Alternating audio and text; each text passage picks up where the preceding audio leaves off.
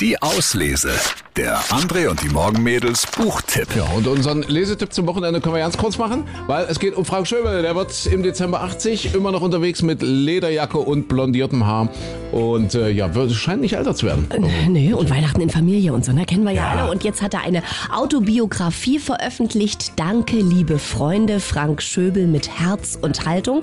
Und da drin stehen 365 Fragen und natürlich 365 Antworten. Äh, Frank Schöbel, ein Buch in Interviewform. Warum?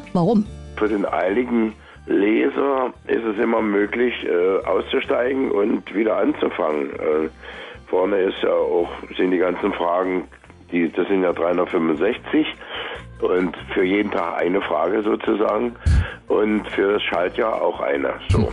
Und da habe ich gedacht, ist mal was anderes, ist ungewöhnlich.